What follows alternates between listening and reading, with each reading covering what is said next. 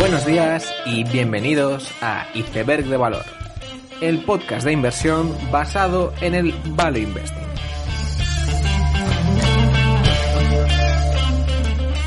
Bienvenidos los seguidores de John Hampton, bienvenidos a Iceberg de Valor.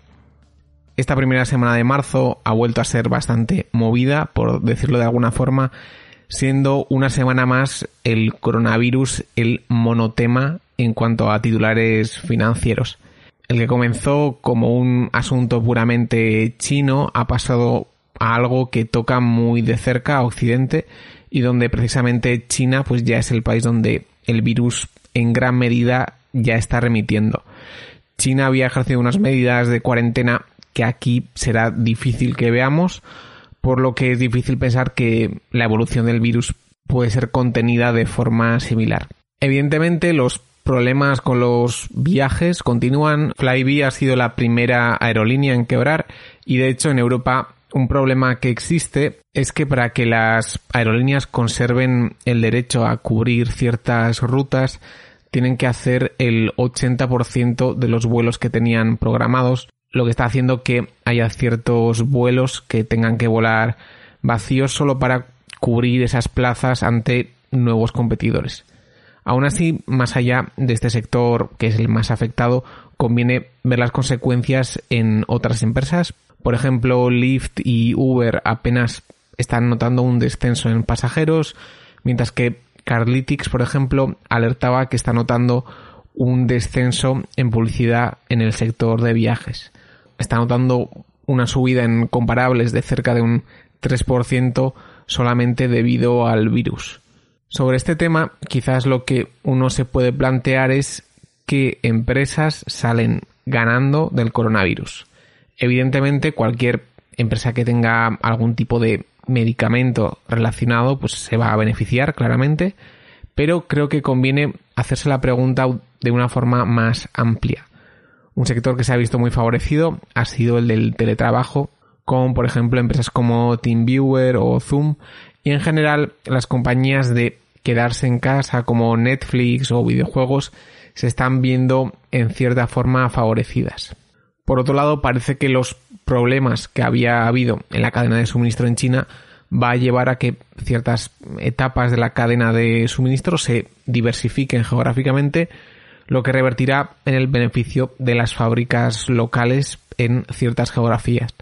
Además, hay que tener en cuenta que de la misma forma que Flybe ha quebrado, pues habrá muchas otras empresas apalancadas que quiebren, lo cual llevará a que las que queden en esos sectores salgan muchísimo más reforzadas.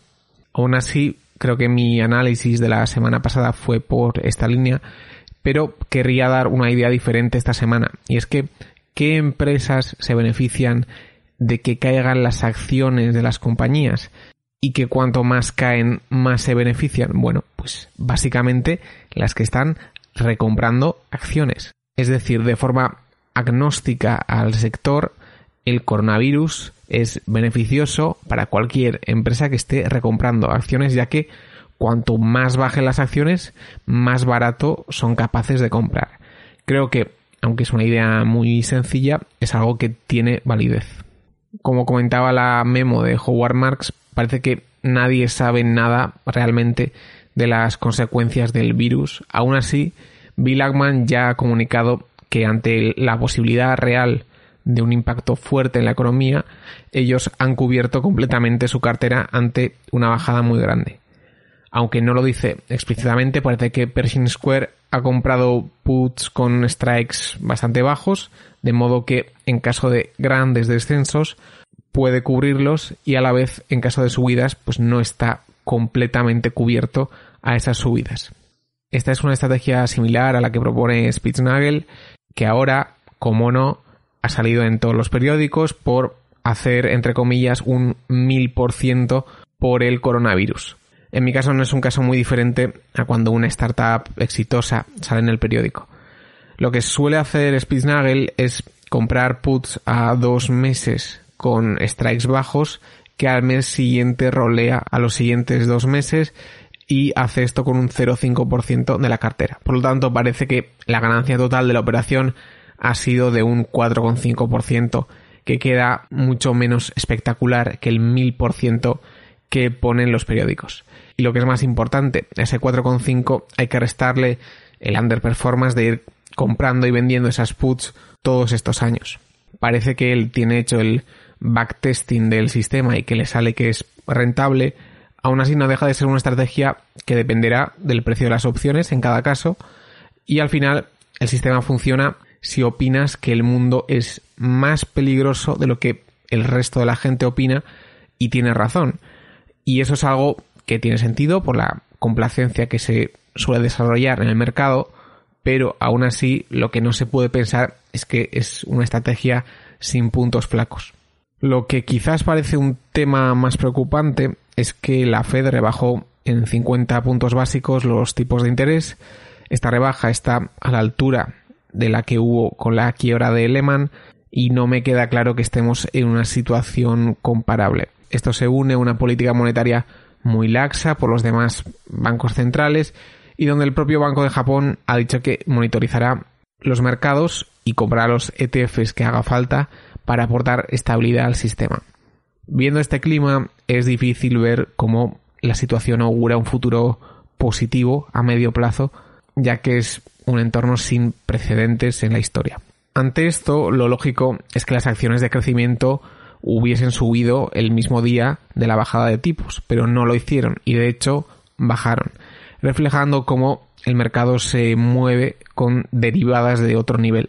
Lo que parece que está pasando es que, por un lado, es verdad que la rebaja de tipos pues rebaja la tasa de descuento de los activos y por lo tanto el valor presente de los flujos futuros aumenta, pero por otro lado lo que ocurre es que en un entorno incierto o de posible crisis, esto lo que hace es estrechar el horizonte temporal de los inversores, lo que lleva a bajar eh, a las acciones de crecimiento.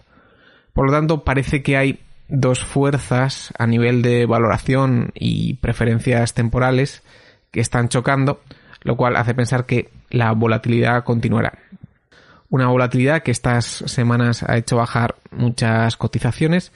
Para mí es curioso ver lo que baja de forma relativa a otras empresas. Por ejemplo, me parece curioso que Facebook haya bajado más que Google por varios motivos. Por un lado, de una forma general, aunque Facebook crezca más y se puede decir que está en una fase más temprana que Google, en los últimos tiempos ha tenido una valoración más baja que Google. Y la razón de esto, en mi opinión, es que el valor terminal de Google es más alto que el de Facebook. Dentro de 20 años es probable que sigamos utilizando productos de Google, mientras que el futuro de Facebook pues es mucho más incierto. Por lo tanto, yo entiendo la diferencia en valoración.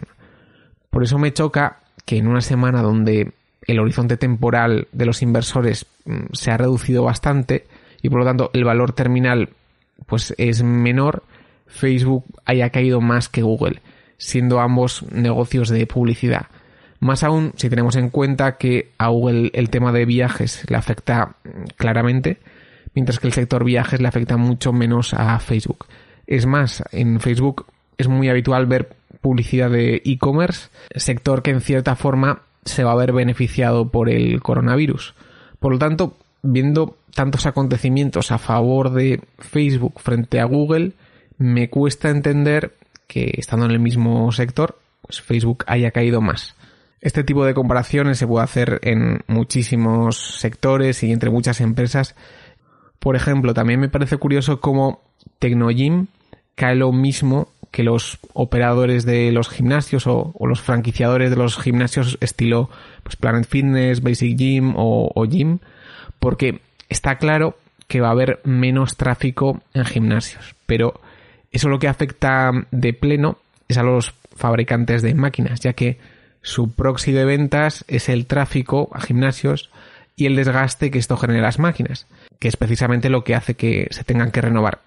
Sin embargo, empresas como Planet Fitness tienen ventas por suscripción y esas ventas dependen no del tráfico, sino de si la gente cancela o no. Es evidente que va a haber más cancelaciones, pero lo lógico es que la mayoría o una gran parte al menos de gente no cancelará. Luego está la cuestión del apalancamiento operativo. Tú puedes fabricar las máquinas, pero subcontratar absolutamente todos los procesos, lo que hace muy fácil que elimines estos costes. Sin embargo, lo que he visto en Tecnogym es que las fábricas son propias y eso significa tener apalancamiento operativo a nivel de sueldos, máquinas, etc. Es verdad que el apalancamiento operativo es todavía más grande en los gimnasios que los fabricantes de máquinas, pero la diferencia en la tipología de las ventas me parece lo suficientemente grande para que me llame la atención que bajen lo mismo los dos tipos de empresa. Dejando ya a un lado el tema del coronavirus, esta semana se sabía que Elliot tomaba una posición en Twitter con la intención de expulsar a Jack Dorsey. Twitter es una empresa relativamente controvertida y su CEO, Jack, probablemente todavía más. El ex masajista parece que no encaja en el perfil de CEO de Wall Street y Elliot espera cambiar eso. Yo me posiciono bastante más a favor de Dorsey que de Elliot y a este respecto me parece interesante lo que han escrito desde RGA Advisors donde explican cómo el propio Jack Dorsey cedió 200 millones de dólares en acciones de Twitter a favor de sus empleados y apenas tiene sueldo y probablemente mira al más largo plazo posible para el bien de la empresa. El tema del episodio de esta semana son las ventas en corto. Y que no se me entienda mal, realmente el capítulo no tiene nada que ver con el coronavirus, sino que intentaré abordar el tema de ponerse en corto a nivel general. Entonces, lo primero de lo que hay que hablar es en qué tipo de empresa uno se puede poner corto. Lo que nos llega de la comunidad inversora es que Tesla es un buen corto porque está sobrevalorada. Sin embargo, como se ha podido ver en este y otros casos controvertidos, este no es el tipo de venta en corto más recomendable.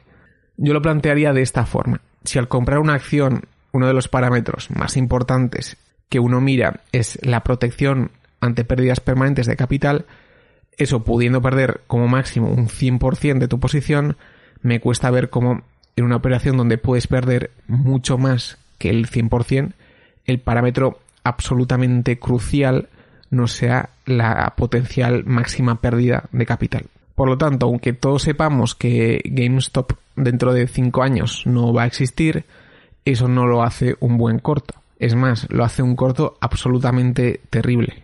El borrow de GameStop estaba a más del 80% de interés hace unos días y viendo que hay más cortos que el propio free float, pues no es difícil entrar en un infinite squeeze.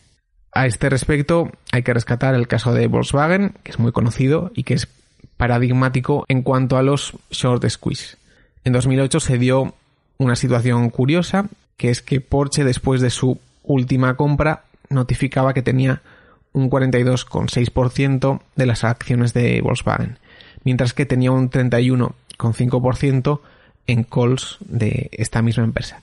En total era un 74,1% de Volkswagen y a este se le añade un 20,2% de la parte que tenía el gobierno de la Baja Sajonia, llegando esto a un potencial 94,3% del flow total, que se une al 6% que tenían los ETFs, básicamente acaparando a nivel virtual todo el free float.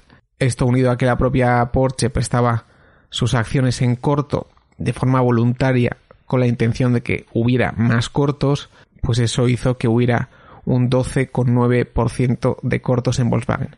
Por lo tanto, cuando se conoció la noticia de que Porsche aumentaba su participación, en un periodo de dos días la acción de Volkswagen multiplicó por 5, haciendo que Porsche pudiera vender a precios altos y que el trade más popular del momento acabara con pérdidas de 30.000 millones para los hedge funds.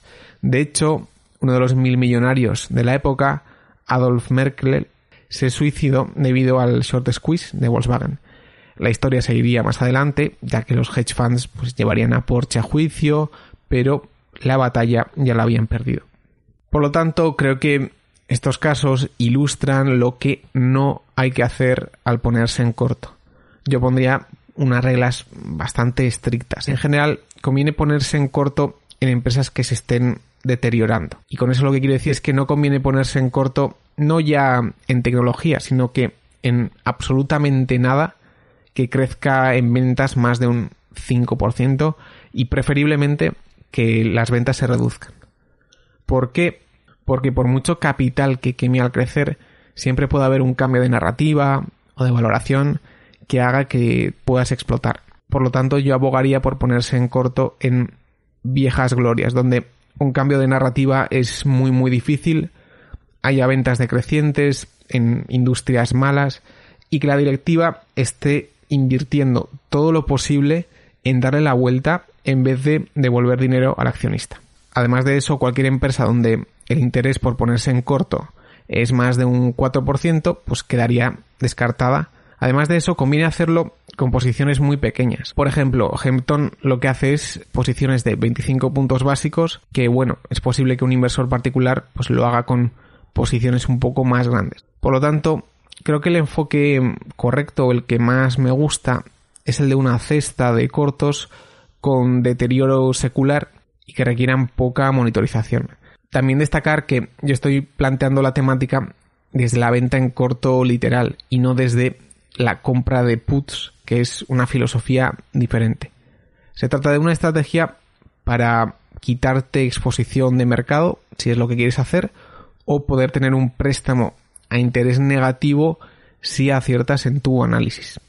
Entonces, ¿qué tipo de empresa encaja en la descripción que he dado? Pues, por ejemplo, Tupperware es una empresa con ventas decrecientes en un entorno cada vez más competitivo y con un producto sin diferenciación. En España, por ejemplo, un caso interesante es potencialmente Vocento, en un segmento donde la propia Berkshire Hathaway está vendiendo las empresas de periódicos que tienen. Y es curioso como Vocento, en sus presentaciones corporativas, destaca que se espera que ellos crezcan en prensa, mientras que en Estados Unidos o Canadá habrá descensos de un 5 o un 7% en la categoría. Y es curioso porque esto mismo te lo están vendiendo como algo positivo cuando realmente habría que ver a Estados Unidos y Canadá como indicador adelantado de lo que va a ocurrir en España y por lo tanto lo que le va a ocurrir a Vocento.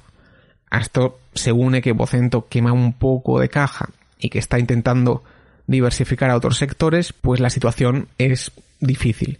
Yo realmente no digo que Vocento vaya a quebrar, simplemente digo que tiene que hacer unas cosas muy difíciles para que su acción se revalorice y que las probabilidades a día de hoy parecen que están en su contra. Por ejemplo, otra empresa con unas dinámicas bastante malas hoy en día es Harley Davidson y es una empresa que tiene toda la demografía en su contra, es decir, una gran parte de su cliente hasta ahora está entrando en un rango de edad donde es posible que fallezca y no está consiguiendo reclutar a un público más joven. Entre medias, está haciendo todo tipo de inversiones para salvar la empresa, ya sea la moto eléctrica, publicidad con cambio de imagen, etcétera, y todo ello en un sector bastante malo, intensivo en capital y cíclico. Y ya como punto extra, lo que va medianamente bien en Harley es la pata financiera, cuando realmente si hay una bajada en demanda del producto, pues los residuals quedan tocados y la financiera acaba sufriendo también. Es decir, creo que se juntan varios factores que hacen que sea difícil que la acción de Harley se revalorice mucho. Finalmente, también hablar de una empresa con un aparente declino secular en volúmenes que para nada es buen corto. Y esa empresa es Altria. Los volúmenes de venta de cigarros se reducen de forma telegrafiada anualmente y eso haría pensar que podría ser un buen corto. Pero más bien es todo lo contrario. Lo primero es que vender tabaco es un negocio históricamente magnífico. El producto tiene pricing power y hay un poder de marca muy fuerte que hace que las subidas de precio hagan que la empresa aumente sus beneficios año a año, aunque los volúmenes se reduzcan. No es una empresa cíclica y además la directiva saca dinero de la empresa vía dividendos o recompras. Todo eso hace que Altria sea una pésima idea para ponerse en corto, por mucho que tenga un descenso secular en su producto. Con este caso final termino el episodio. Espero que os haya gustado. Nos vemos la siguiente semana y seguid aprendiendo.